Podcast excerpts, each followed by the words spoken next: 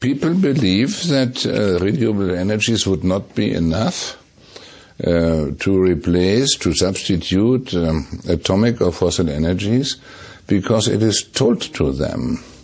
And uh, the um, big energy interests of today um, involved in uh, fossil and uh, atomic energy tell that.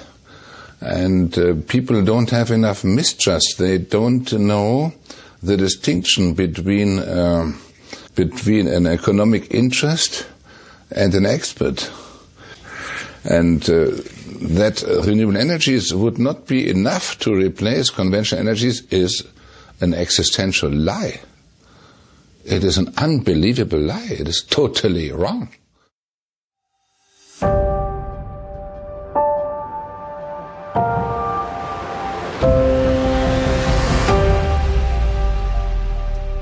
Herzlich willkommen zur Folge 21 des Scientists for Future Podcast.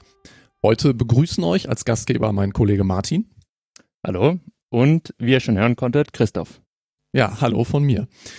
Die Energiewende ist in vollem Gange.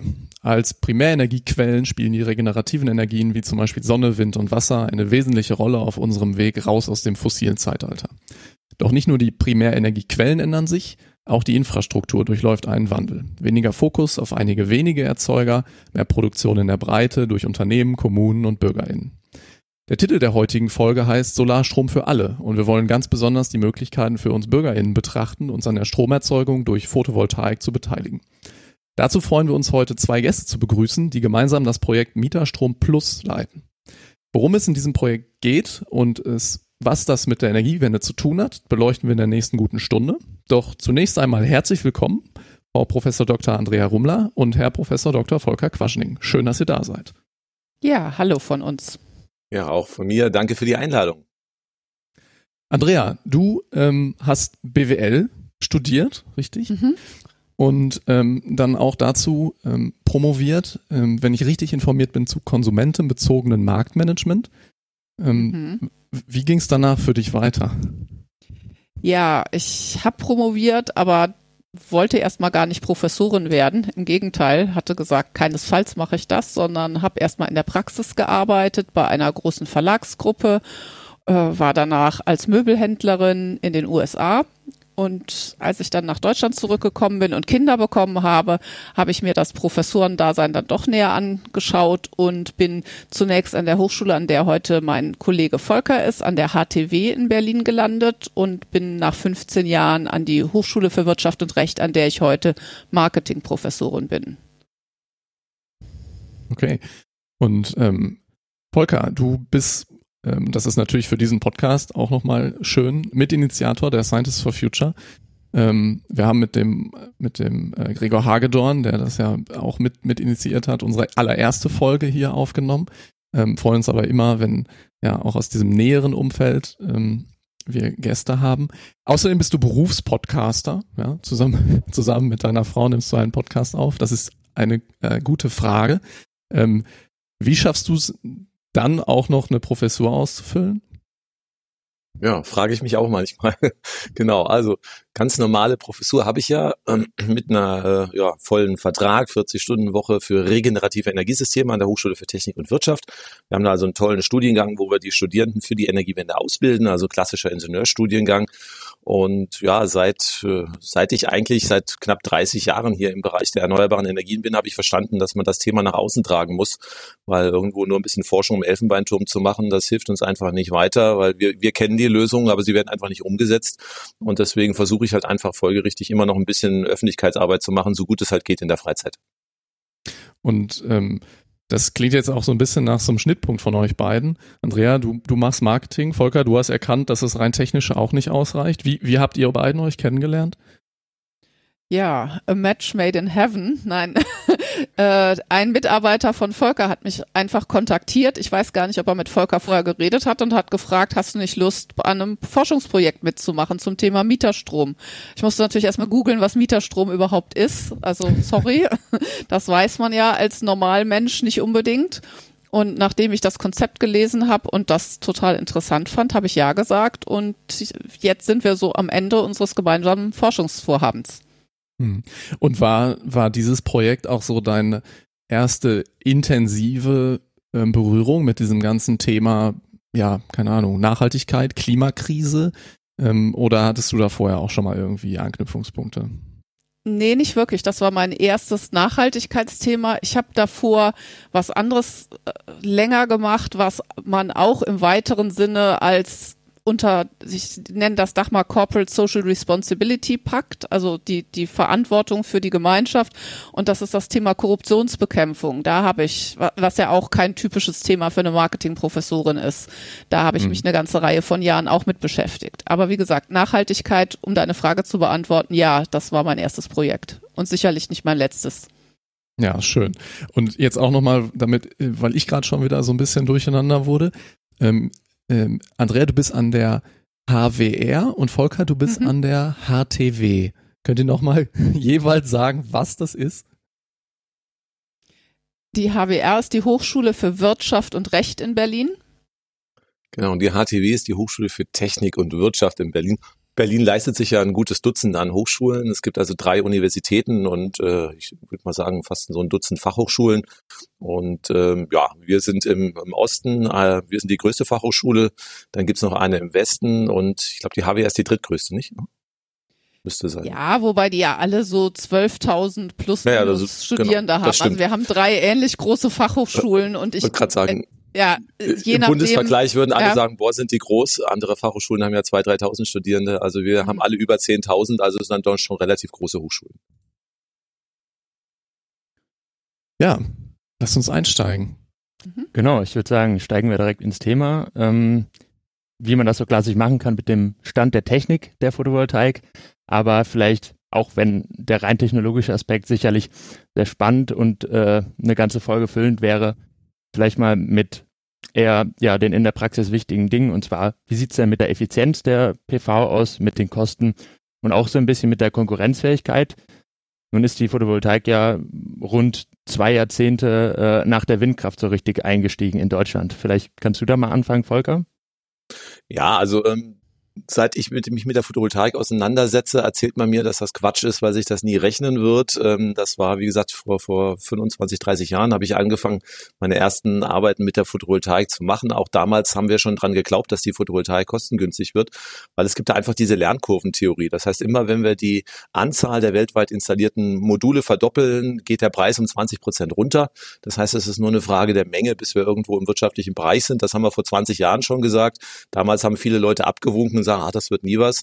Und jetzt haben wir es halt wirklich geschafft. Also die Photovoltaik ist in Deutschland die preiswerteste Art der Stromversorgung.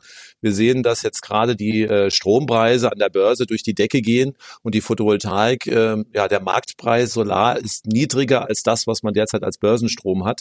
Das heißt also Solarstrom, der jetzt in die Netze drängt, der, der senkt die Kosten. Und das ist natürlich eine sehr, sehr schöne Sache.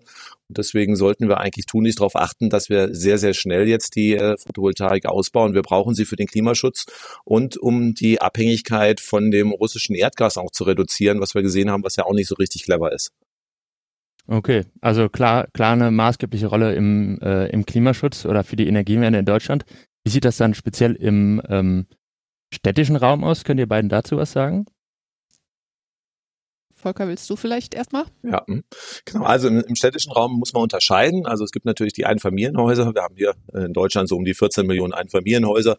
Da ist es relativ einfach. Ähm, der Solarstrom vom eigenen Dach kostet roundabout etwas weniger als die Hälfte als der Netzstrom. Deswegen rechnet sich da die Photovoltaik, egal ob ich jetzt irgendeine staatliche Vergütung habe oder nicht, alleine dadurch, dass ich den Strom selber verbrauche und äh, weniger Strom aus dem Netz einkaufen muss. Das gilt auch im Gewerbebereich. Also auch im Gewerbebereich sieht es so aus, dass es für viele Unternehmen mittlerweile interessant ist, eigenen Solarstrom zu haben, damit die Stromkosten zu stabilisieren. Bisschen schwieriger wird es im Mieterbereich und da sind wir dann tätig. Ähm, der, der Vermieter kann dann zwar auch eine Solaranlage errichten, dann aber muss er den Strom an die Mieterinnen und Mieter verkaufen und das wird dann nach deutschem Recht beliebig kompliziert und deswegen sehen wir halt sehr, sehr wenig Projekte und das war ein Grund, warum wir halt unser Forschungsprojekt in diesem Bereich auch initiiert haben. Ja, kommen wir nachher nochmal genauer zu, zu äh, Mieterstrom selber, beziehungsweise was da so alles dranhängt, auch an Vor- und Nachteilen.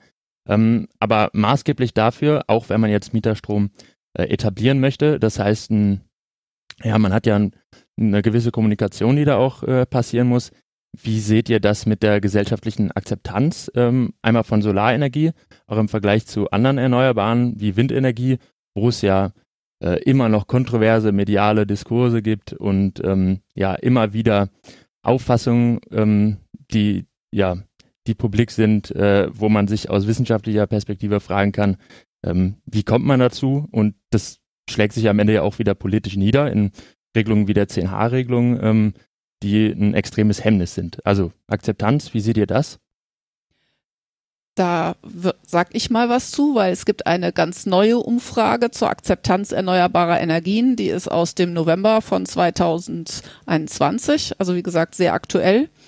Repräsentativ deutschlandweite Befragung der Bevölkerung ab 18 und danach, also gut, Good News, 83 Prozent der Deutschen unterstützen den Ausbau der, Ausbau der erneuerbaren Energien und mit Abstand am beliebtesten, du hast es eben auch schon so, sozusagen angedacht, ist die Solarenergie, also mit großem Vorsprung vor Windenergie oder anderen Energieformen, von denen, das ist jetzt meine persönliche An äh, Anmerkung, die Leute vermutlich auch nicht so genau und was genau wissen, was sich dahinter verbirgt. Also wir wollen jetzt nicht in die Fußgängerzone gehen und fragen, was ist denn Geothermie? Das äh, glaube ich nicht, dass das die meisten unfallfrei beantworten können. Aber was eine Solaranlage ist, wissen die Leute. Und die Zustimmung zu Solar zu gedeckten Solardächern in ihrer eigenen Umgebung. Das wurde abgefragt, die ist groß. 77 Prozent der Befragten finden das gut und von den Leuten, die damit Erfahrung haben, sogar 90 Prozent. Und wenn man das mit der Akzeptanz von Windenergie vergleicht, die liegt deutschlandweit bei nur, nur 39 Prozent. Immerhin 51 Prozent bei den Leuten, die Erfahrung mit Windenergie in ihrem eigenen Umfeld haben. Und wenn wir jetzt nochmal den Bogen zur städtischen Energieversorgung schließen, äh, mhm. wir kommen ja gleich noch auf Berlin, so eine Windanlage kann ich mir ja schlecht in, in den Vorgarten stellen, äh, so ein Windrad. Aber eine Solaranlage aufs Dach packen das, oder auf den Balkon oder die Terrasse, das geht viel einfacher. Und wie gesagt, die Akzeptanz ist da. Ich finde, die, die Werte sind super. Äh, und damit muss man was machen in dem, in dem, in dem, sagen wir mal, klassischen Modell, man stellt irgendwo größere Kraftwerke hin und hat so ein klares ähm, Produzenten-Konsumentenverhalten. Ähm, das wird dadurch ja jetzt, äh, das im Grunde relativ günstig, ähm, sich jeder eine, eine Photovoltaikanlage, zumindest eine kleine, aufs Dach setzen kann, ähm, gewisserweise ausgehebelt. Ähm, können, können wir dadurch komplett auf einzelne große ähm, Stromproduzenten verzichten? Nein, definitiv nein. Ähm, wir wissen, also wir haben jetzt auch jüngst eine Studie rausgebracht an der HTW, wo wir einfach schauen, wie groß muss der Solarenergieausbau sein, um überhaupt unsere Klimaschutzziele zu erreichen. Wollen wir das Pariser Klimaschutzabkommen einhalten, müssen wir ja in 15 Jahren klimaneutral sein, so in der Größenordnung. Wir haben derzeit gerade mal 20 Prozent erneuerbare Energien. Das heißt also, das sieht man schon, ähm, obwohl wir Solardächer haben, ähm, ist der Weg noch relativ weit zu den 100 Prozent. Und ähm, die Solarenergie hat halt in Deutschland einen Nachteil. Im Winter liefert sie halt nicht viel. Deswegen werden wir ganz klar äh, hier auch Windenergie brauchen und zwar in sehr, sehr großem Umfang. Das heißt, wir müssen, auch wie die Bundesregierung es plant, zwei Prozent der Landesfläche etwa für Onshore-Windenergie nehmen. Wir brauchen die Offshore-Wind dazu und dann noch ganz viel Photovoltaik auf den Dächern. Und auch das wird nicht mal ausreichen, um unsere 100 Prozent zu decken. Da müssen wir sogar noch auf die Freifläche rauf. Und da ist die Akzeptanz aber wieder geringer. Und deswegen äh, ist es einfach so wichtig, dass wir das, was im Gebäudebereich auch funktioniert, möglichst schnell erschließen. Wenn ich auf Freiflächen gehe, habe ich natürlich auch irgendwie so ein so äh, Wettbewerb ne, zwischen den verschiedenen Nutzungsformen. Ähm, da gibt's ja jetzt auch irgendwie Diskussionen, die über Autobahnen zu bauen oder ähm, dann relativ hoch über landwirtschaftlich genutzte Flächen. Ähm, aber da gibt's genug freie Flächen, wo das auch kein Problem wäre. Ja, auf alle Fälle. Also wir haben äh, untersucht, dass wir etwa zwei Prozent der Landesfläche brauchen, um Photovoltaikanlagen aufzubauen. Das würde dann für die Klimaneutralität reichen, so in der Größenordnung. Und wie du schon gesagt hast, man kann Kombinutzung machen. Also im städtischen Bereich da merke ich den Flächenverbrauch gar nicht, weil das Dach ja eh schon da ist. Das ist schon mal sehr gut. Es gibt die Möglichkeit, das mit Verkehrswegen zu kombinieren, zum Beispiel mit Schallschutzwänden oder auch mit überdachten Fahrradwegen, Parkplätzen, Carports. Das ist halt immer eine Kostenfrage, weil natürlich äh, diese Aufständerung ist dann halt auch immer etwas teurer, als wenn man es einfach auf ein existierendes Dach draufschraubt. Und die andere Nutzung ist halt auf der Freifläche. Und da gehen wir davon aus, dass wir künftig die Agro Agrarphotovoltaik voranbringen müssen. Also die Kombinutzung. Man kann also Solaranlagen so aufstellen, aufstellen, dass die Landwirtschaft parallel nötig ist. Und dann haben wir eigentlich genügend Flächen. Die Hälfte der Flächen in Deutschland sind landwirtschaftliche Flächen. Wenn wir die alle nutzen würden, können wir ganz Europa mit Solarstrom versorgen. Wollen wir ja gar nicht. Also für Deutschland reicht es auf alle Fälle aus. Hm. Ähm, genau, du sagst ja schon Agro-Photovoltaik. Äh, ähm, Gibt es da auch schon Erkenntnisse, wie da überhaupt so der Wissensstand in der Bevölkerung ist? Weil ich mir schon vorstellen kann, dass da ähm, durchaus noch gewisse Vorbehalte herrschen und dann die Vorstellung ist, ja, wenn man das jetzt auf die großen Flächen baut, ähm, dann wird das problematisch. Also wir sehen schon, dass es die ersten Bürgerinitiativen gegen Freiflächen-Solaranlagen gibt. Jetzt sind das die klassischen Freiflächenanlagen. Also ich baue halt eine große Photovoltaikanlage, einen riesen Zaun drumrum und ähm, da protestieren schon die ersten Leute und sagen, oh, das Rapsfeld, die Monokultur hat mir halt besser gefallen, konnte ich schöner mit meinem Hund spazieren gehen. Darum geht's ja im Endeffekt. Ähm, bei der Landwirtschaft, ähm, ja, ähm, hat zwar auch eine Veränderung des Landschaftsbildes, nicht? Also da werden wir auch die Leute sehen, die sagen, naja, das Rapsfeld ohne die Solaranlage bin ich gewöhnt gewesen. Es geht ja um Veränderungen und diese Veränderungen akzeptieren die Menschen halt immer sehr, sehr schwierig. Und das ist, ist das Problem. Momentan sind die Anzahl der Anlagen, die wir gebaut haben, Agrarphotovoltaik noch relativ klein. Es gibt einige Prototypenanlagen, ähm, einmal vom Fraunhofer Institut, wo man auf, äh, sag ich mal, so eine Art Dach über das, äh, den Acker macht. Und es gibt eine andere Firma, die ähm, Solar, Solar wie Zäune aufstellt. Und ähm, da gibt es mittlerweile einige Prototypen. Da sind die Widerstände noch nicht da. Aber wenn man sich natürlich überlegt, dass wir ein Prozent der Ackerflächen nimmt, dann würde man natürlich, wenn ich mit dem Auto durch die Gegend fahre, auch überall diese Anlagen sehen und dann werden wir auch die Widerstände haben. Ich glaube, das ist so sicher wie das Arm in der Kirche. Die Leute wollen ihren Strom aus der, aus der Steckdose, aber sie wollen nichts dafür akzeptieren, kein Windrad, keine Solaranlage. Das heißt also so immer das St. Florians-Prinzip. Deswegen müssen wir da gut aufklären und die Menschen mitnehmen, sonst werden wir da irgendwann stecken bleiben, weil wir dann einfach zu große Widerstände haben. Ähm, ich habe ja eben die aktuelle Studie zur Akzeptanz erneuerbarer Energien äh, schon angeführt. Da wurde auch gefragt, ob die Leute wenn sie an der Planung beteiligt würden, vielleicht eine höhere Akzeptanz hätten.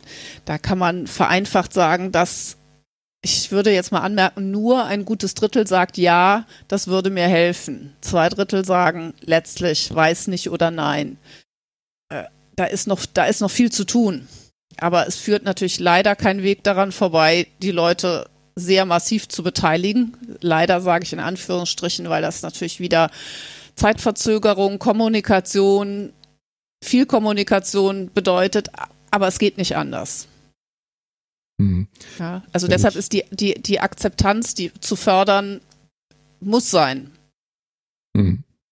Wenn ich jetzt mir das eine Beispiel nehme, also ähm, ihr, hattet, ihr hattet ja gesagt, naja, wenn ich als ähm, zum Beispiel Industrieunternehmen, da ist es am Ende eine betriebswirtschaftliche Betrachtung, ne? Die, die wird nicht sonderlich ähm, durch ja, ideologische äh, Überlegungen irgendwie äh, beeinflusst werden, sondern wenn ich sehe, ich habe hier eine Lagerhalle und wenn ich die voll pflaster und das hält statisch, dann ähm, brauche ich weniger Netzstrom und äh, das rechnet sich für mich. Ähm, jetzt ist das nächst einfachere, wenn ich jetzt wirklich über BürgerInnen rede. Ich habe ein Einfamilienhaus, ich wohne da selber drin.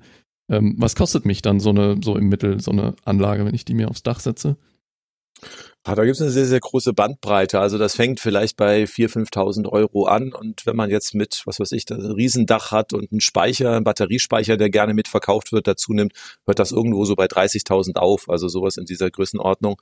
Also, ähm, sag ich mal, vom, Fahr vom äh, Elektrofahrrad bis zum äh, Mittelklasse-Auto, so in der Größenordnung vielleicht. Mhm. Okay, und ähm, dann hattest du das eben auch schon gesagt, äh, der, der, Haupt, äh, der Hauptnutzen dann rein rechnerisch ist der, dass ich keinen Netzstrom beziehen muss. Ne? Also ich versorge mich selber in einem Großteil, ich habe eine gewisse Autarkie. Ähm, Gibt es da noch andere Faktoren, die, die das schmackhaft machen? Na, es gibt ja in Deutschland noch das Erneuerbare Energiengesetz. Das heißt, es gibt eine fixe Einspeisevergütung. Das heißt, für den Strom, den ich nicht selber verbrauchen kann, den kann ich ins Netz verkaufen. Da kriegt man auch so roundabout noch so knapp sieben Cent dafür pro Kilowattstunde. Das heißt, man muss den Strom nicht wegschmeißen. Aber wenn man das vergleicht, also der, der Strombezug aus dem Netz, der liegt ja irgendwo zwischen 30 und 40 Cent mittlerweile, ist es natürlich erheblich attraktiver, den Strom einzusparen, als für sieben Cent dann Überschussstrom ins Netz zu verkaufen. Mhm. Okay. Und dann ähm, so im Mittel rechnet sich so eine Anlage dann nach wie vielen Jahren. Also klar, das hängt total davon ab, aber da gibt es mit Sicherheit irgendwie so über den Daumen. Genau, also Amortisationszeiten liegen irgendwo so zwischen 10 und 15 Jahren. Die Lebensdauer der Anlagen irgendwo bei 20, 30 eher. Also das heißt, auf alle Fälle ist das ein positives Geschäft, aber langfristig. Das ist zum Beispiel bei vielen Unternehmen auch ein Problem, wenn man denen dann einfach sagt, okay, das rechnet sich, du kriegst auch eine Rendite von 5, 6 Prozent, aber ihr habt zehn Jahre Return of Investment, da winken viele ab. Das ändert sich jetzt gerade aber momentan, weil die gesehen haben, dass es halt auch nicht clever ist, auf äh, die aktuellen Öl, Gas und, und Strompreise zu setzen, die ja gerade explodieren. Und insofern hat man natürlich so ein bisschen auch eine, eine Kostenstabilitätsversicherung mit dabei, weil also in dem Moment, wo ich halt die Solaranlage habe, dann ändert sich die nächsten 20 Jahre nicht mehr der Solarpreis, der ist fix, den habe ich schon bezahlt. Und ähm, das ist natürlich dann jetzt auch zunehmend bei den aktuellen Energiepreisen ein sehr, sehr gutes Argument. Und deswegen sehen wir auch bei vielen Unternehmen. Ein zweites Argument ist natürlich auch, äh, dass allen Unternehmen bewusst ist, dass sie früher oder später auch selber klimaneutral werden müssen, dass das auch ein Verkaufsargument sein wird. Und ähm, deswegen haben wir auch noch weiche Faktoren, die mhm. dazukommen. Aber vor zwei, drei Jahren war es wirklich so, ich habe bei vielen Ab Abschlussarbeiten betreut, da hat man geguckt, was geht aufs Dach raus und dann hat man das ausgerechnet. Rendite sechs Prozent, Return of Investment zwölf, zwölf Jahre. Und dann hat das Unternehmen gesagt, nö, wir wollen fünf Jahre Return of Investment, die Anlage wird nicht gebaut. Das war bislang der Fall. Zum Glück ändert sich das gerade. Hm. Okay. Ähm, der nächst kompliziertere Fall, und darum soll es ja heute auch viel gehen, ist, ich bin nur Mieter. Ja? Beziehungsweise ich habe, ich hab, bin vielleicht Eigentümer oder Eigentümerin eines Hauses, ähm, nutze aber die, die äh, von, von einer PV-Anlage ähm, erzeugten Strom nicht selber. Ähm, bevor wir da reingehen und ich ein paar Fragen habe, gibt es für dieses ähm, Einfamilienhaus-Szenario auch noch größere regulatorische äh, Vorgaben? Naja, ähm, also das äh, Bürger, also sage ich mal, es ist schon ärgerlich, so eine Anlage zu errichten. Es ist ein bisschen einfacher geworden. Also ich habe ja selber Anlagen bei mir auf dem Dach. Also am Anfang war das schon sehr interessant. Also man muss äh, dann sich mit dem Finanzamt rumärgern, man muss ähm, Umsatzsteuererklärungen machen, man muss am, am Jahresende eine Gewinn- und Verlustrechnung machen. Ähm, und ja, das habe ich eine Zeit lang selber gemacht, ist irgendwie machbar, habe es dann an meinen Steuerberater abgegeben und ähm, die Kosten jetzt irgendwo, das abzurechnen, sind höher als das, was ich mit der Photovoltaikanlage gewinne. Also insofern äh, muss man sich da eigentlich als Gesetzgeber auch mal überlegen, ob das irgendwo Sinn macht, weil es sind ja, also wir reden da über, was weiß ich, 200, 300 Euro an Steueraufkommen bei so einer Photovoltaikanlage. Das ist also wahrscheinlich ist der Verwaltungsaufwand größer als das, was der Staat einnimmt. Ähm, das hat man jetzt ein bisschen vereinfacht. Also bei Anlagen bis 10 Kilowatt kann man auf, äh, sag ich mal, pauschal auf Liebhaberei wechseln, dann muss ich keine Gewinn- und Verlustrechnung mehr machen, macht es ein bisschen einfacher. Sobald die Anlage ein bisschen größer wird, also 10 Quadrat, äh, 10 kW, das sind ja so was haben wir da roundabout? Also ein kW sind fünf Quadratmeter, also 50 Quadratmeter Dachfläche mit Solarmodulen voll. Äh, bis dahin geht's. Wenn die Anlage größer wird, dann habe ich wieder diesen ganzen Rattenschwanz an Sachen am Bein und äh, das schreckt natürlich auch viele Menschen ab. Ähm, kommen wir zum Mieterstrom. Was ist das? Ja, vielleicht erkläre ich das mal sozusagen aus Sicht der Mieter und in einfachen Worten. Also ich wohne irgendwo und auf meinem Haus sind Solarpanels, also ist eine Photovoltaikanlage und ich beziehe den Strom vom Dach, ohne dass der durchs Netz geleitet wird, äh, kann ich den verbrauchen. Das ist Mieterstrom ganz simpel gesprochen. Und natürlich setzen nicht die Mieter die Anlage aufs Dach, sondern das initiiert äh, der Besitzer, die Besitzerin des Hauses, also eine Immobiliengesellschaft oder eine Privatperson und braucht aber, weil das natürlich ein komplexeres Thema ist, ein, ein Partnerunternehmen aus dem Stromerzeugungsbereich unser Projekt, womit wir uns in Berlin beschäftigt haben, hat eben Photovoltaikprojekte der Berliner Stadtwerke untersucht. Also wie gesagt, die braucht man auch. Das sind die Beteiligten am Mieterstrom. Okay, und äh, wie sieht es da mit den, mit den Vorteilen aus? Also wer profitiert da noch am ehesten von, wenn es ja Mieterstrom heißt, also mit dem Fokus eigentlich auf Mieter?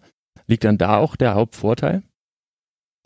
Äh, ja, ja, aber profitieren könnten theoretisch mehrere profitieren könnten die Mieter, weil per Gesetz ist der Mieterstrom zumindest zehn Prozent günstiger als der Grundversorgungstarif, der jetzt in den letzten Wochen auch stark in der Diskussion war mit den gestiegenen Strompreisen, dass eben für viele der Grundversorgungstarif so gestiegen ist. Also ich entkopple mich damit zumindest ein Stück von den Strompreisen. Äh, und berechnet wird ja nicht automatisch die 10 Prozent unter dem Grundversorgungstarif, sondern das, was die Anlage tatsächlich gekostet hat.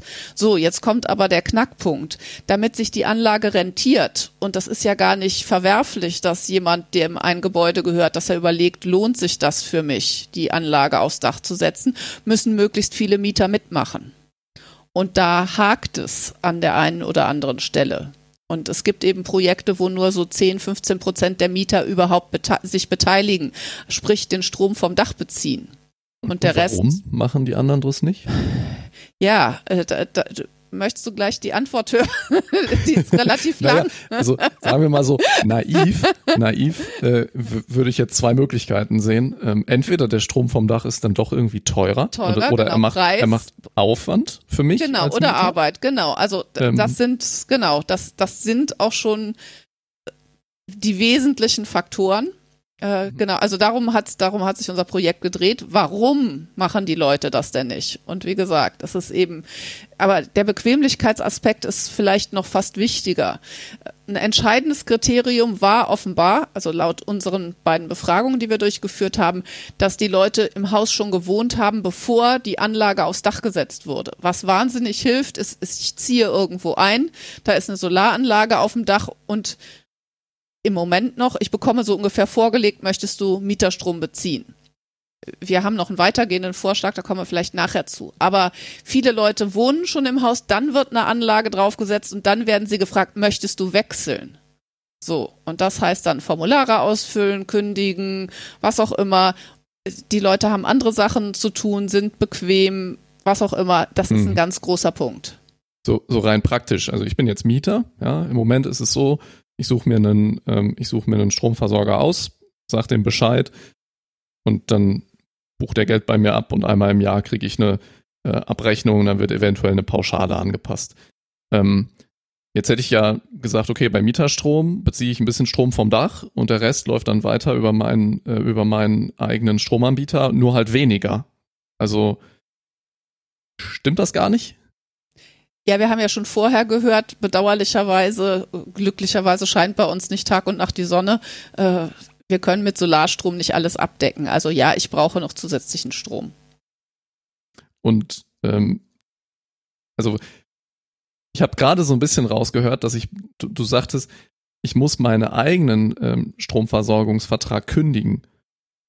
Das Ich muss heißt, ja auf Mieterstrom, ich muss ja wechseln. Also wenn ich, wenn ich schon in einem Gebäude wohne und da eine Anlage installiert wird, muss ich wechseln. okay, ich begebe mich Also dann einfacher, quasi, Ja, einfacher ist es, ich ziehe irgendwo rein, da ist eine Mieterstrom, eine Anlage auf dem Dach. Wie gesagt, optimalerweise, das ist jetzt im Moment noch nicht so vorgesehen, aber das wäre eine sehr einfache Möglichkeit, dass das in meinem Mietvertrag sozusagen automatisch mit eingeschlossen ist, dass ich den Mieterstrom beziehe. Außer ich möchte nicht. Ja, das ist einer unserer, also das ist der wichtigste Vorschlag, den wir haben, dass wir sagen, es könnte so etwas wie einen Automatismus geben. Wenn ich in so einem Haus wohne, dann habe ich, außer ich sage nein, den Mieterstrom vom Dach automatisch dabei. Das heißt, die Auslastung wäre viel besser und damit würde sich das Projekt auch für die Besitzer der Häuser rentieren. Nochmal, für die Mieter äh, ist jetzt, ich, ich habe versucht, die Zahlen zu finden, kann man das wirklich preislich vergleichen? Das finde ich jetzt schwer. Äh, Also ich habe keinen überzeugenden Vergleich gefunden. Das kommt ja auch wirklich drauf an, wie viel Strom verbrauche ich im Jahr und so weiter und so fort. Aber letztlich habe ich keinen großen Preisnachteil. Mhm. Ja, Aber äh, ich, also ich glaube, mein, mein Verständnisproblem gerade war, dass ich gedacht habe, ich beziehe dann halt einen Teil über den Mieterstrom und den anderen Teil wie bisher über meinen eigenen ähm, Stromanbieter. Aber so scheint es nicht zu sein, ne? sondern ich sage, ich mache Mieterstrom und dann ja, ich muss mal bei Volker nachfragen. Volker, wer, wo kommt der Reststrom her? Kommt der dann auch von den Berliner Stadtwerken in unseren Projekten? Weißt du das? Ja, da braucht, braucht man einen Stromanbieter. Das ist halt abrechnungstechnisch wird es dann halt Ja. schwieriger. Zu Hause ist es halt relativ einfach. Da fließt der, Stro der, der Strom am Zähler vorbei und ich kann ihn direkt verbrauchen. Das ähm, ist halt im Miethaus ein bisschen schwieriger. Und deswegen, also, und außerdem rechtlich wird der Vermieter gleich zum Stromanbieter, äh, Anbieter, ne, weil er verkauft den Strom an Dritte. Das wäre genauso, wenn ich jetzt irgendwo äh, meinen auf dem Einfamilienhaus den Solarstrom nehme und den Nachbarn sein Elektroauto laden lasse und dafür Geld nehme. Das wäre genauso kompliziert. Also da habe ich dann Stromlieferung an Dritte mhm. und das ist in Deutschland so irre kompliziert, dass man da in der Regel irgendjemand einschaltet, der das für einen macht weil also so ein normaler Vermieter, der will sich damit gar nicht rumschlagen. Und dann hat man praktisch ein Unternehmen, was also diese Stromlieferung macht und das ist dann auch der Stromanbieter für den Reststrom in der Regel. Ja. Also ich suche mir jetzt nicht noch einen weiteren, sondern wie gesagt, im Fall unserer Projekte war unser Projektpartner, wir sind ja in Berlin, die Berliner Stadtwerke, die dann eben den Strom liefern. Zusätzlich zum Mieterstrom. Okay, tut sich denn ähm, ja, was diese Regularien angeht, ein bisschen was. Also auch ein bisschen Bürokratieabbau, Weitergabe an Dritte. Ähm, oder ist das, sieht das eher mau aus? Naja, Herr Habeck hat ja viel angekündigt. Das heißt, ähm, es soll jetzt ein Osterpaket geben. Gegen Jahresende soll es nochmal äh, Veränderungen geben.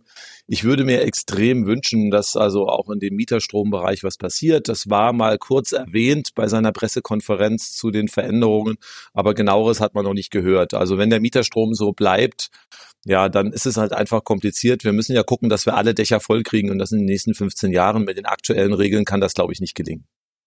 Hm. Okay, weil, und dann äh, geht das, äh, geht die Argumentation weiter als Vermieterin. Ähm, wenn ich weiß, dass sich nur eine der, keine Ahnung, zehn Parteien an dem Mieterstrom beteiligt oder Mieterstrom von mir bezieht, dann ähm, speise ich im Grunde 90 Prozent meines produzierten Stroms ins Netz ein, werde dafür kaum vergütet, im Gegenteil zu der Variante, wo das vor Ort genutzt wird und dann rentiert es sich einfach nicht. Genau, das war eigentlich der Ausgangspunkt unseres Forschungsprojekts, dass äh, der Frust der äh, Immobilienbesitzer darüber, dass sich doch je nach Projekt eben relativ wenig Mieter beteiligen. Und die Frage, woran liegt's und wie können wir das ändern? Hm, okay. Und eins hast du gerade schon mal so kurz angeschnitten, ähm, mit, mit im Grunde den Standard zu ändern. Kannst du das nochmal erklären? Ja, das, äh, das geht im Moment gesetzlich noch nicht, aber Gesetze kann man ja auch ändern und eigentlich ist das auch keine schwierige Sache. Äh, man müsste eben sagen, wenn es Mieterstrom gibt, dann wäre dieser Mieterstrom die automatische Voreinstellung des Stromlieferanten, wenn ich irgendwo hinziehe. Also ich will es jetzt nicht mit Fremdworten vollhauen, aber das gehört zur, zur, zu den Nudges, zu den sogenannten Green Nudges, also der äh, grüne Anreize, die gesetzt werden, um die Menschen zu umweltbewussterem Verhalten zu bewegen. Und wir haben schon gesagt, Preis und Bequemlichkeit sind sozusagen die beiden großen Themen. Und das wäre etwas, was der Bequemlichkeit entgegenkommt, dass ich sage, das ist automatisch so, aber wenn du nicht willst, kannst du da auch raus, dich rauswählen, opt-out. Also statt, wie es jetzt ist, ich muss mich aktiv für Mieterstrom entscheiden, wäre es eine Umkehrung, ich muss den Mieterstrom abwählen, wenn ich ihn nicht möchte. Okay, ja, können wir gerne ruhig ein bisschen noch tiefer reingehen. Also Nudging ist ja ein relativ verbreitetes oder immer weiter verbreitetes äh, Prinzip in der Verhaltensökonomik. Gab es ja sogar äh, auch 2017 einen Wirtschaftsnobelpreis für, wenn ich das richtig erinnere, für mhm. Richard Thaler. Ähm, genau, und ich denke, äh, gerade bei größeren Transformationen, wo man alle Menschen mitnehmen muss, ähm, wie das eben im, in Form des Energiesystems auch ist, äh, kann man sich da gut bedienen. Ähm, vielleicht kannst du noch mal ein paar verschiedene Arten, die du jetzt oder bisher schon mhm. Äh, drauf eingegangen nennen, was man da so machen kann. Ganz genau. Also äh, die Autoren, die, die, sich damit beschäftigen, die das entwickelt haben, ähm, haben eine ganze Reihe von Sachen vorgeschlagen und für unser Thema Mieterstrom haben wir drei Sachen identifiziert. Das eine habe ich schon gerade beschrieben. Das heißt, so mit dem Fachausdruck die Default-Option. Also ich vor, mache eine automatische Voreinstellung. Das zweite, was wir erkannt haben, was sehr wichtig ist, ist so etwas wie soziale Normen. Wenn meine Nachbarn das machen, dann mache ich das auch. Also dieses schon ein Drittel aller, Mensch, aller Leute in diesem Haus beziehen Solarstrom vom Dach, dass ich damit arbeite. Ja, also sag, viele andere machen das auch, mach du doch auch mit. Das wäre etwas, was funktionieren würde. Und dann ist ein weiterer Nudge, dass ich sichtbar mache, was passiert. So, ich habe jetzt Solarstrom auf dem Dach, das sehe ich aber normalerweise nicht. Ich gehe äh, unten vorbei, ich kann nicht von oben aufs Dach gucken. Wenn ich aber zum Beispiel eine Zähluhr im Haus habe, die mir zeigt, heute schon so viel Solarstrom produziert, 37 Prozent des Stromverbrauchs in diesem Haus sind heute vom Dach geliefert worden, dann erinnert mich das täglich dran und bestärkt mich positiv. Also das sind unserer Einschätzung nach die wichtigsten Nudges die man verwenden sollte. Es gibt noch ein paar mehr, dass ich transparent und einfach kommuniziere, dass ich äh, erinnere, dass ich Appelle mache und so weiter. Aber wir glauben, wie gesagt, die drei Sachen wären etwas, was wirklich was bewegen könnte, wenn man das in den Mieterstromhäusern konsequent umsetzen kann. Okay. Ja, ich erinnere mich tatsächlich an der Schule hatten wir damals auch ähm, so einen Zähler, der uns das immer angezeigt hat, wie viel gerade von der Solaranlage kommt wenn man natürlich dann kein Verständnis hat oder nicht weiß oder es erstmal eine sehr abstrakte Zahl ist, dann führt das natürlich auch zu nicht allzu viel. Das heißt, so ein bisschen Kommunikation, Aufklärung gehört wahrscheinlich schon dazu. Man kann ja, man sollte es möglichst so gestalten, dass es ohne, äh, ich sag mal sowas wie Rot, Gelb, Grün, ein Farbensystem oder sowas oder äh, Sonnenfarbe, je intensiver Gelb, desto besser. Also sollte natürlich mhm. so gestaltet sein, dass die Leute nicht erstmal das Kleingedruckte lesen müssen. Das gibt, das, das hatte, ist in anderen Bereichen funktioniert das ja auch. Also wenn man sich äh, Autos anguckt, äh, jetzt ein Produkt, was wir alle nicht benutzen, nicht so viel benutzen sollten, aber da werden solche Sachen auch schon sehr erfolgreich umgesetzt auf den Tachos, dass wenn ich da energiesparend fahre, dass mir das äh, angezeigt wird und dass mich das positiv bestärkt. Also solche Systeme, die intuitiv verständlich sind. Mhm. Oder der Nutri-Score ist wahrscheinlich auch ein klassisches Beispiel mhm. dafür. Mhm. Okay, kann man denn sagen, wie, wie groß das Potenzial auch von äh, Green Nudgings ähm, sein kann insgesamt für genau Mieterstrom ähm, oder auch projiziert auf die äh, Energiewende insgesamt? Das finde ich jetzt eine schwierige Frage, wie groß das Potenzial ist. Da, da würde ich sagen, die, die Nudges sind ja sozusagen nur das Instrument. Aber die, diese Befragung, die wir am, auf die wir am Eingang kurz geguckt haben, dass über 80 Prozent der Deutschen die äh, Energiewende befürworten und dass so knappe 80 Prozent Solarstromanlagen in ihrem unmittelbaren Umfeld positiv finden. Das ist doch schon mal ein Hinweis darauf, dass wir da was machen können. Ja. Die Nudges sind, wie gesagt, die Methode, mit der ich versuche, möglichst viele Leute an Bord zu holen. Und wenn wir jetzt mal das Potenzial sehen, würde ich das bei diesen 80 Prozent durchaus sehen. Hat sich übrigens auch in unserer Umfrage bestätigt. Wir haben ja Kunden von Miet Kundinnen und Kunden von Mieterstrom, aber auch Nicht-Kundinnen und Kunden befragt. Und von denjenigen, die Mieterstrom nicht beziehen, waren die weitaus meisten bereit, Mieterstrom zu beziehen. Also ähm, es, es erscheint mir halt auch völlig plausibel. Ne? Klar, wenn ich einen Vertrag vorgelegt bekomme und es mir erstmal Aufwand macht, dann zu sagen, nee, dann, diesen, diesen Standard möchte ich nicht nehmen, dann ähm, habt ihr da irgendwie neben dieser, dieser qualitativen Aussage irgendwie eine Möglichkeit, das zu quantifizieren. Äh, vielleicht jetzt gar nicht mal unbedingt am Beispiel Mieterstrom, aber an anderen Stellen, wo äh, so Opt-in, Opt-out ähm, man unterschiedlich das handhaben kann, wie viel, ähm, wie, wie hoch der Anteil an Leuten ist, die die man dann wirklich schon im Grunde damit an Bord kriegt, dass man einfach sagt, mhm. ja, hier komm, das ist halt der Standard. Okay, ich, wir müssen jetzt, also das, was mir spontan einfällt, ist ein völlig anderes Themengebiet. Äh, und dazu würden wir nach Spanien springen. Und in Spanien gibt es so eine Opt-out-Option aus Orga von Organspende. Also mhm. etwas, was in Deutschland, sage ich jetzt mal leider, so nicht durchgekommen ist.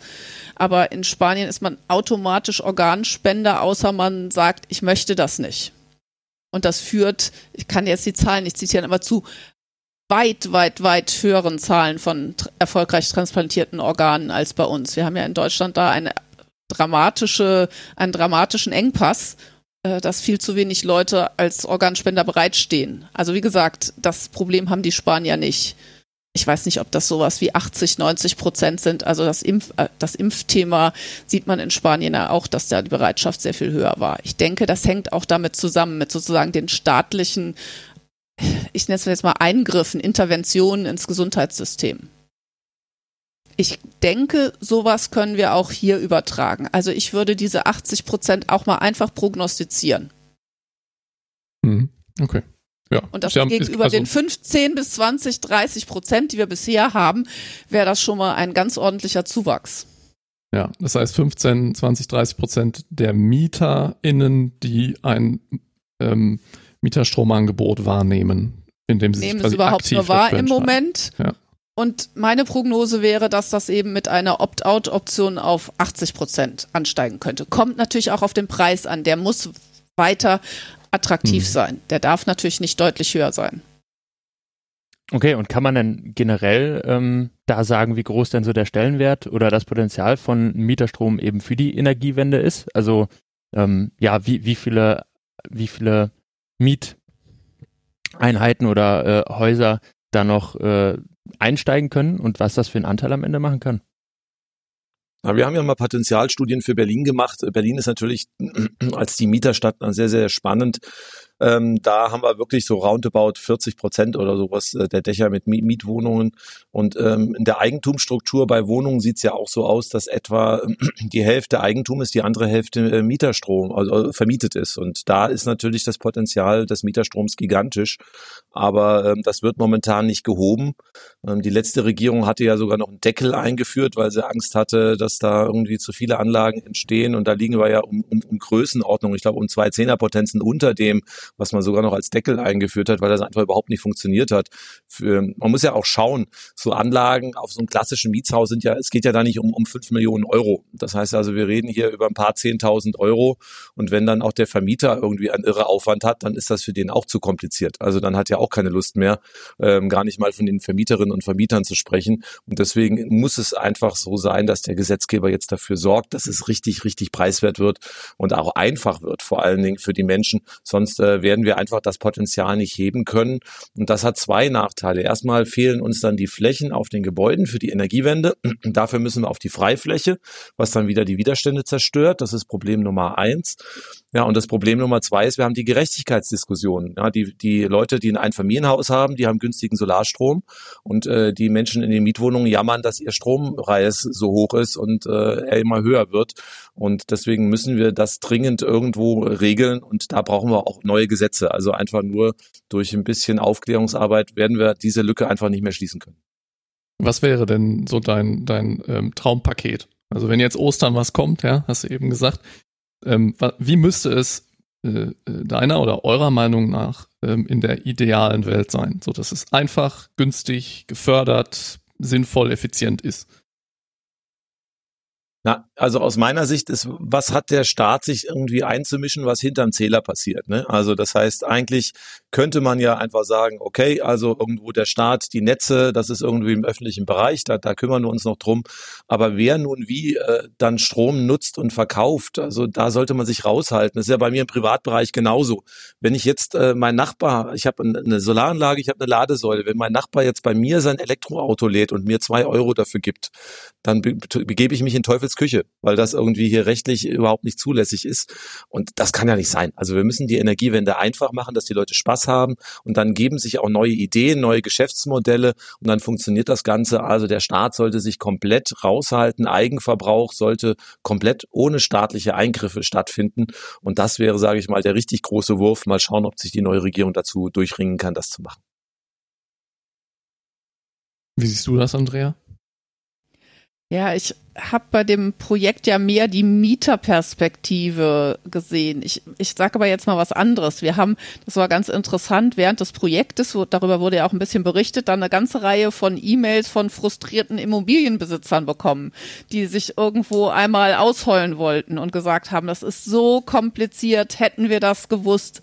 Ich sehe es genauso wie Volker, um so, sozusagen mal gleich zum Punkt zu schreiten. Also es, es schreit nach drastischer Vereinfachung. Mhm. Und ähm, ich weiß nicht, ob das realistisch ist, aber wenn ich jetzt ähm, so einen Immobilienhai nehme, ja, der ähm, dann äh, sich PV-Anlagen auf die Dächer setzt und dann in einem äh, im Grunde ja komplett deregulierten Markt, ja, weil ähm, an, an seine Vermieter ähm, den, den Strom weitergibt, könnt ihr euch da irgendein Szenario vorstellen, wo das für die Mieter nachteilig ist? Ja, wenn der, also solange, das ist ja die Frage, für, für welchen Preis. Solange der Preis für den Solarstrom unter dem Preis für anderen Strom ist, ist das ja für die Mieter in Ordnung. So, und das ist ja die Frage, wie würde der Preis dann reguliert? Jetzt habe ich keine Ahnung, kann vielleicht Volker noch mal helfen, ob es dazu überhaupt schon Überlegungen gibt. Naja, in Deutschland, in der Schweiz gibt es so eine Idee, äh, da ist der Strommarkt aber, glaube ich, nicht ganz so frei wie bei uns. Hier kann ich ja mir jeden Billigstromanbieter suchen und dann kann es natürlich Konstellationen geben, wo ich halt mit dem Billigstromanbieter trotzdem günstiger bin als mit Mieterstrom und äh, dem Standardtarif.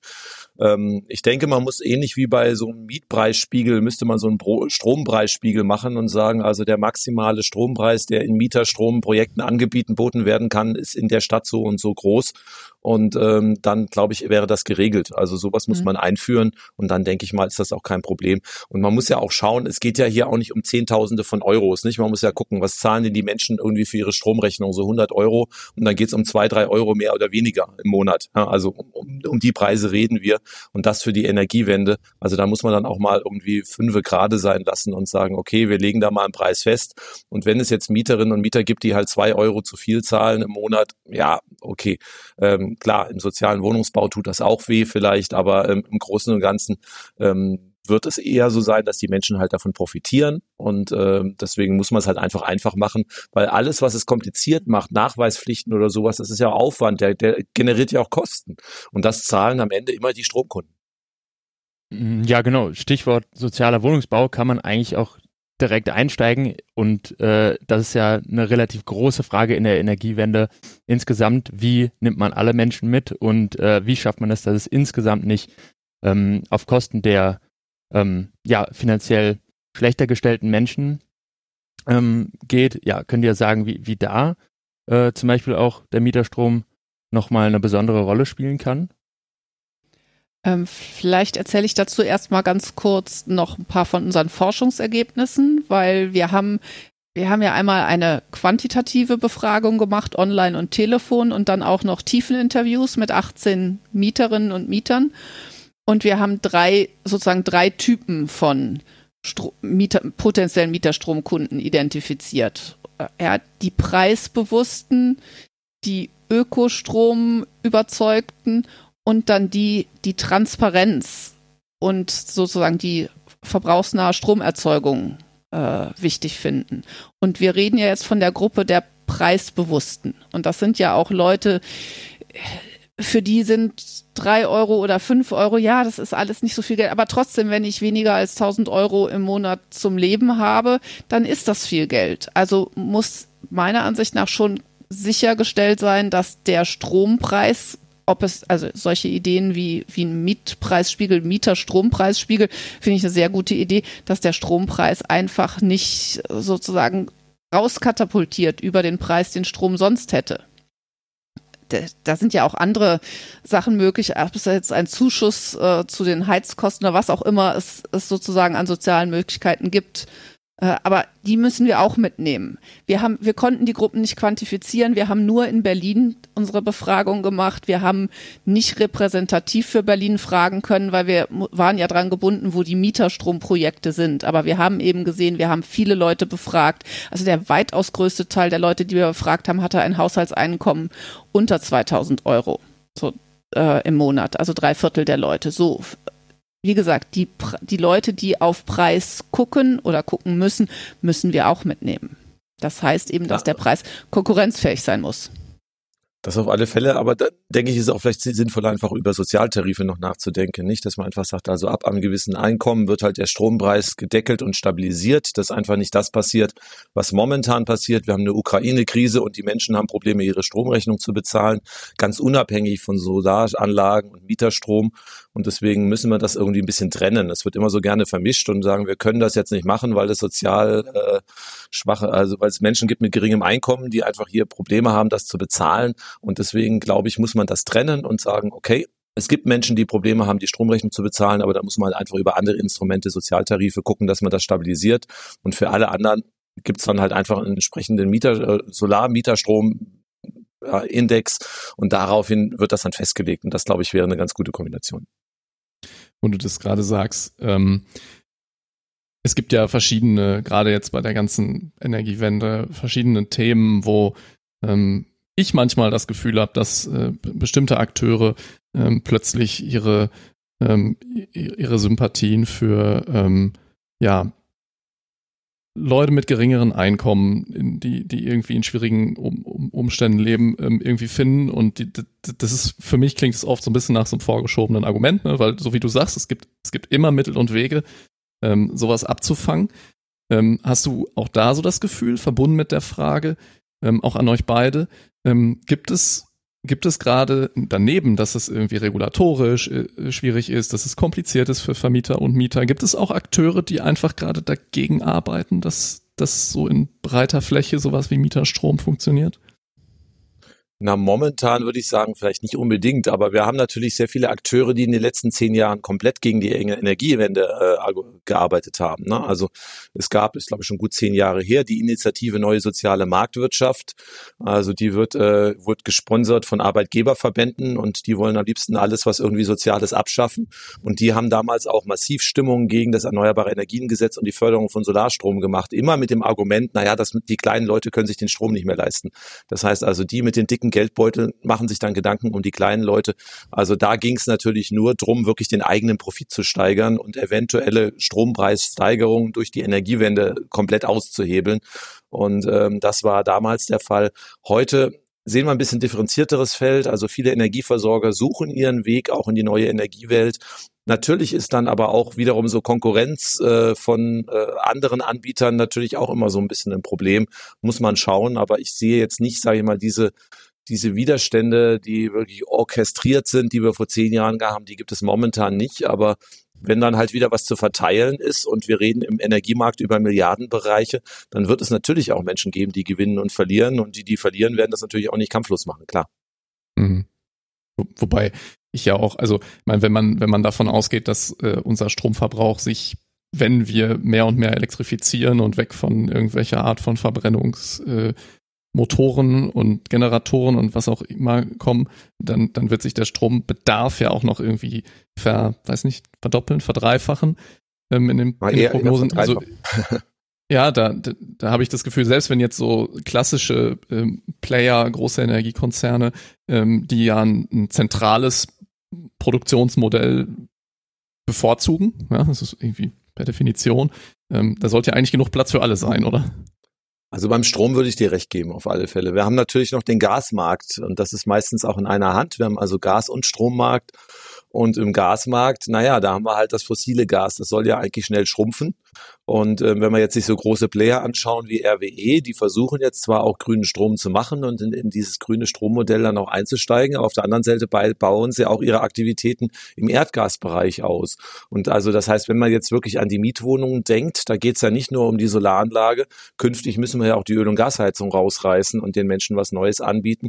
Und das sehe ich noch nicht so, dass da alle Player das irgendwie mit wehenden Fahnen machen werden. Also da wird es sicherlich auch sehr, sehr viele Widerstände geben, weil man mit dem Gas halt auch viel Geld verdienen kann.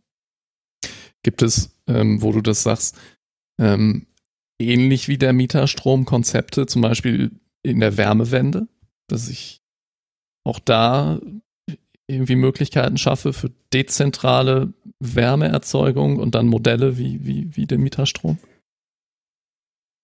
Puh, muss ich jetzt mal nachdenken. Also von der Sache her wird es natürlich schwierig. Irgendwo muss die Energie, die dezentrale herkommen. Und da ist ja nur das Hausdach da. Natürlich, wenn ich eine elektrische Wärmepumpe habe, kann ich den Mieterstrom ein bisschen besser ausnutzen und dann auch vielleicht muss ich weniger einspeisen und kann ein bisschen die Heizkosten auch durch den Mieterstrom decken. Nur ist bei Mietshäusern meistens die Dachfläche halt relativ klein. Das heißt also, das begrenzt halt einfach auch schon die Möglichkeiten. Das heißt also, wenn ich dann auch elektrisch heize mit einer Wärmepumpe, wird man immer auf einen größeren Bezug von außen an angewiesen sein. Da gibt es Modelle durchaus mit Bürgergenossenschaften, dass die also sagen, okay, also wir haben jetzt einfach eine Genossenschaft und die finanziert auch noch den Windpark vor der Stadt. Und das ist also alles in einer Hand. Also das heißt, da kann ich mir Modelle vorstellen. Mit dem Haus alleine, sage ich mal, da wird die Dachfläche nicht ausreichen. Aber wenn man dann jetzt sagt, wir machen jetzt, sag ich mal, ein bisschen größere Bilanzgrenze, das heißt also die äh, ja, durch eine Genossenschaft finanzierte Windkraftanlage vor der Stadt, die hilft auch noch mit. Und dann machen wir so ein Genossenschaftsmodell. Da kann man sich schon wieder was vorstellen, dass da wieder was geht. Aber auch das ist momentan halt durch die Regeln so kompliziert, dass es de facto nicht mehr stattfindet. Mhm.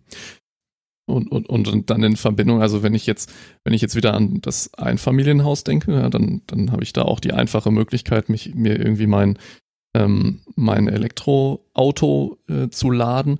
Sowas könnte ich mir ja schon vorstellen. Ne? Das ist ja eh so ein Problem für, für gerade Mietshäuser und Mieter in, äh, in, in großen städtischen Ballungsgebieten mit vielen Mehrfamilienhäusern. Wo kriege ich denn jetzt mein Elektroauto, was ich mir kaufen soll, ähm, weil ich irgendwie ein Auto brauche? Wo kriege ich es denn geladen und so? Ne?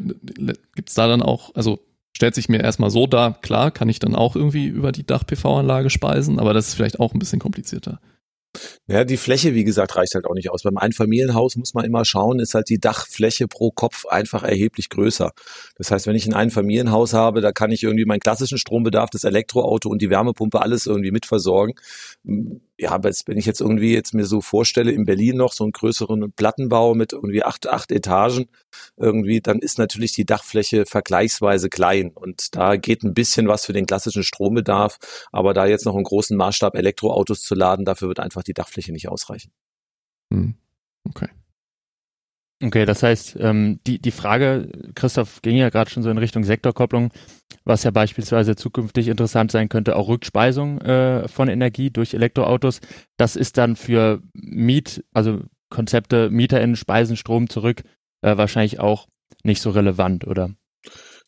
Na, das wird sehr relevant werden. Also wenn Herr Habeck seine Pläne umsetzt, 200 Gigawatt Photovoltaik bis 2030, das ist ja mehr als eine Verdreifachung. Wir werden in fünf Jahren mittags im Solarstrom ertrinken, wissen gar nicht wohin damit und nachts werden wir ein Problem haben. Und da ist natürlich so, das Elektroauto, wenn wir gleichzeitig die Elektromobilität hochfahren, das ist den meisten gar nicht klar. Also wenn wir mal 20 Millionen Elektroautos haben, ist die Batteriespeicherkapazität so groß, dass die Elektroautos im Prinzip eine komplette Nacht abdecken können. Aber ähm, das heißt, da kann man natürlich, äh, und die Batterien sind sowieso schon da. Das heißt, das wäre eine relativ kostengünstige Möglichkeit, auf Speicher zurückzugreifen. Das muss man natürlich etablieren, aber das muss man jetzt, glaube ich, nicht im Mieterstromprojekt machen. Das wären dann wahrscheinlich irgendwelche Sachen, die ich direkt mit dem Autobesitzer mache, also Tesla hat ja auch schon äh, die Möglichkeit, dass ich einfach irgendwo äh, meinen Stecker an mein Auto mache und das Auto wird automatisch erkannt. Es gibt hier äh, in Berlin auch ein Startup Ubitricity, die also solche Ideen haben, dass man also im Auto, sage ich mal, so einen Zähler hat und dann mit irgendeinem Stromlieferanten Verträge abschließt, dass ich also A, meinen Strom überall, meinen eigenen Strom laden kann, theoretisch auch den eigenen Solarstrom vom Dach, äh, selbst wenn ich in München bin, muss ich halt nur Durchleitungsgebühren bezahlen und das kann man natürlich auch ausweiten mit Rückspeisung Lösung, aber das wird dann, denke ich mal, auf der Autoebene stattfinden und nicht auf der Hausebene. Okay, genau. Ja, mit nicht relevant meinte ich jetzt auch primär, äh, das über den Mieter, das Mieterstromkonzept eben zu machen, was das Ganze ja durchaus noch ein bisschen komplizierter machen könnte. Aber da gibt es ja anscheinend schon andere Optionen.